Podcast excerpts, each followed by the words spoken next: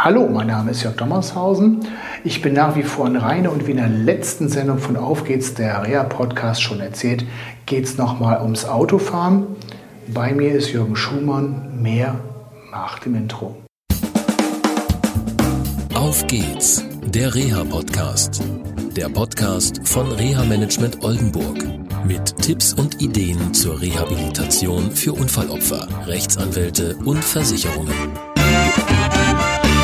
Ja, schön, dass ihr wieder eingeschaltet habt zur Sendung von Auf geht's, der Rea Podcast. In der letzten Sendung hatten wir uns über Mr. X unterhalten. Nicht Scotland Yard, sondern Mr. X ist einer meiner Klienten und Jürgen hat ihm die Angst genommen, wieder Auto zu fahren. Eine super Geschichte, weil der Klient hat davon mega profitiert. Nicht nur, dass er Auto fahren kann, sondern es hat ihm auch einen gewissen Auftrieb gebracht. Mir ist in diesem Gespräch dann eingefallen, und deswegen habe ich Jürgen so ein bisschen über, überfallen, äh, und wir sind dann noch dazu gekommen, Mensch, ihr habt sogar so ein Angebot. Äh, es geistern immer solche Sachen wie MPU, verkehrsmedizinisches Gutachten, du musst zum Psychologen, zum Amtsarzt. Ähm, das, das ist immer in irgendwelchen Fällen so drin und mhm. vielleicht kannst du sagen, also wie ist das mit so einer MPU, wenn es um Unfallopfer geht? Die meisten denken ja so Drogen, Alkohol und solche Geschichten. Da wollen wir gar nicht eingehen. Es gibt Leute, die brauchen eine MPU auch nach einem Unfall.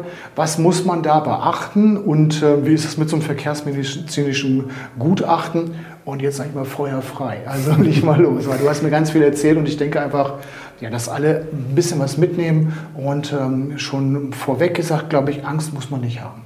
Nein, ganz wichtig. Der Jörg hat es gerade schon gesagt, MPU verbindet man klassisch mit Alkohol, mit Drogen oder Punktesündern, gar keine Frage. Aber es gibt auch andere Bereiche durch Unfallfolgen, wo ich äh, oder der Klient äh, nun mal eben zu einer MPU muss. Wenn diese Anweisung von der MPU oder zur MPU kommt oder der Brief überhaupt vom Straßenverkehrsamt, weiß man als Betroffener oftmals nicht, was mache ich denn jetzt? Jetzt wäre ganz wichtig, einen Verkehrsrechtsanwalt aufzusuchen. Dieser Verkehrsrechtsanwalt haben wir in Rheine zum Beispiel auch, berät erst einmal möglichst kostenfrei oder ja, möglichst kostenfrei auf jeden Fall, mhm. so dass jetzt die Kette in Verbindung gebracht wird. Mhm. Denn durch das Schreiben von dem äh, Straßenverkehrsamt ist nicht unbedingt ersichtlich, was muss ich jetzt machen. Und da tauchen die Ängste auf. Tatsächliche Ängste, zum Rechtsanwalt. Hier wird vermittelt. In Rheine gibt es das sicherlich auch in anderen Städten. Mhm. Und so kriegen wir dann wiederum den Anruf. Wir treffen uns dann ganz unverbindlich. Äh, das ist auch kostenfrei zu einem Erstgespräch. Wir analysieren den Vorgang. Was ist passiert? Was steckt dahinter? Und der Betroffene weiß danach, was jetzt zu tun ist. Okay. Hm. Und dann kommt der Psychologe irgendwann ins Spiel oder wie ist so das? Also erst Rechtsanwalt haben wir gehabt. Genau. Dann kommt die betroffene Person zu euch. Und Richtig. dann kommt ein Psychologe dazu. Weißt du, man liest es immer wieder im Internet. Genau, ganz so. unterschiedlich. Also und Verkehrsunfallopferforen mhm. und so weiter. Das ist richtig, äh, die Leute werden total nervös und ähm, haben Panik. Ja, was passiert da? Führerschein weg und so. Und, genau, äh, da gibt es ja im Bereich der MPU die dollsten Geschichten. Ja. Ich komme rein und stelle mich vor und ich bin gleich schon durchgefallen und mein Freund musste aber. Ja. Und man sieht so viel im Internet. Ja. Einfach mal das Ganze ausblenden vernünftig, seriös sich äh, informieren, mhm. dort die Informationen bekommen, wie geht es. Und wir machen das zum Beispiel, dass wir das in einzelnen Seminaren machen. Und zwar nicht in vielen einzelnen, sondern wir machen das äh, jetzt mal bei uns dargestellt, immer ja. in einem Monatskurs. Jeden Donnerstag läuft ein Kurs. Und da geht es in die Vorbereitung, wie verhalte ich mich bei einer äh, MPU, was kommt auf mich zu, wie kann ein Gutachter fragen. Nicht, dass ich da einfach mal irgendwelche Antworten gebe und gar nicht das darstelle, was ich eigentlich denke. Natürlich versuchen wir hierbei auch diejenigen, die wir da sitzen haben, gleich auf den richtigen Weg zu schubsen. In der Verbindung, dass wir äh, Fachleute haben für Drogen, Alkohol, Fahrlehrer dabei haben. Abstinenznachweise können wir vor Ort machen. Und in den letzten Teil des Monats geht es mit dem Verkehrspsychologen, den wir direkt vor Ort bei uns mit im Team haben, in Einzelsitzungen. Ganz wichtig in Einzelsitzungen. Und solch ein Programm sollte dargestellt werden und vor allen Dingen, und das merkt man dann gleich am Anfang, in, der, äh, in dem Vorhergespräch kostenfrei. Gut. Also nicht das Seminar ist kostenfrei, sondern das Vorgespräch. Bitte nicht. nicht, nicht, nicht dass da so irgendwie ähm, ja, äh, jetzt jemand falsch denkt, sagt, ah, habe ich ja eine gute Vorbereitung äh, kostenfrei. Oder nein, also das erste Gespräch kostenfrei, der Rest kostet natürlich. Und jetzt noch eine Frage, dann taucht immer auf, MPU und verkehrsmedizinisches Gutachten werden immer durcheinander geschmissen. Hm. Wo sind die Unterschiede?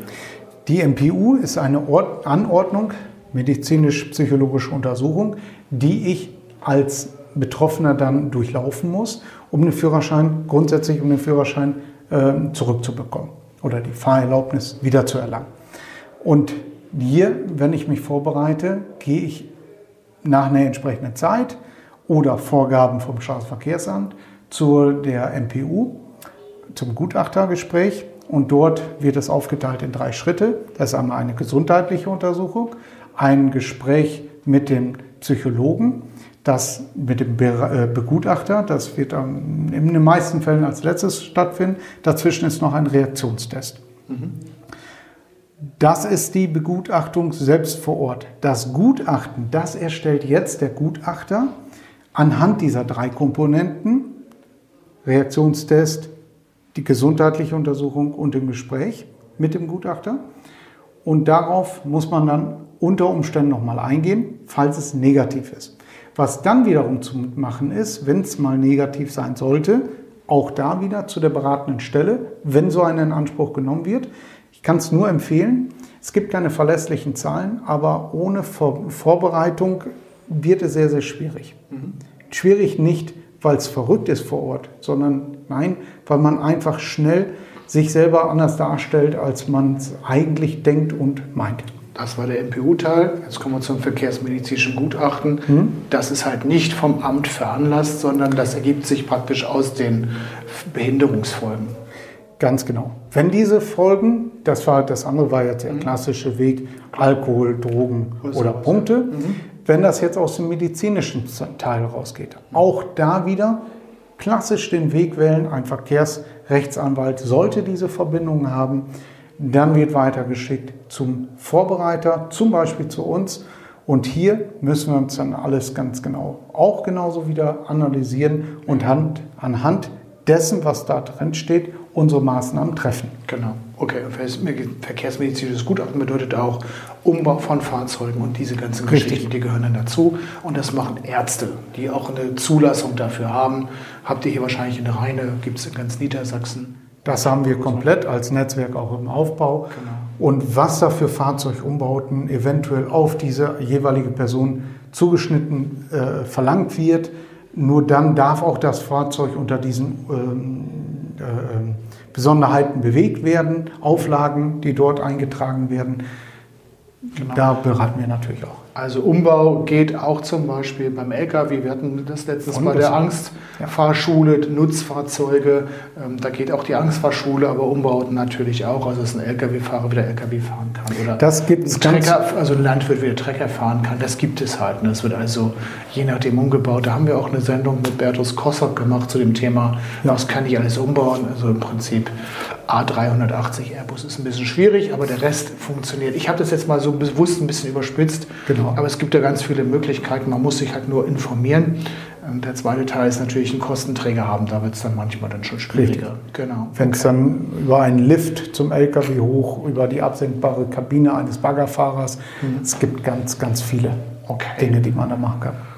Jürgen, vielen Dank, äh, dass du das mit der MPU nochmal erzählt hast und dass es wirklich halt eine Befreiung sein kann und keine mit Angst nicht so viel zu tun hat, sondern wenn man strukturell da an, rangeht letztendlich, dass es auch eine hohe Wahrscheinlichkeit gibt, dass man dann ja diese Prüfung äh, auch dann gut besteht. Und wieder in die Mobilität Selbstbewusstsein, Selbstwertgefühl wieder reinkommt. Klar, und das ist ja gerade wichtig bei Menschen mit Beeinträchtigung. Vielen Dank, dass ich Gerne. heute in der Fahrschule Arnold Gast sein durfte. Hat viel, viel Spaß gemacht. Wir haben, glaube ich, auch ganz viele Netzwerkpartner kennengelernt. Wir kannten die schon teilweise, wussten nicht davon. Also war heute ein super Termin hier und äh, danke nochmal. Schönen Gruß auch an Klaus. Ja, und dann sagen Sehr wir gerne. Tschüss, bis zur nächsten Sendung von Auf geht's, der Reha Podcast. Tschüss. Tschüss. Das war eine Folge von Auf geht's, der Reha-Podcast. Eine Produktion von Reha Management Oldenburg. Weitere Informationen über uns finden Sie im Internet unter www.rehamanagement-oldenburg.de.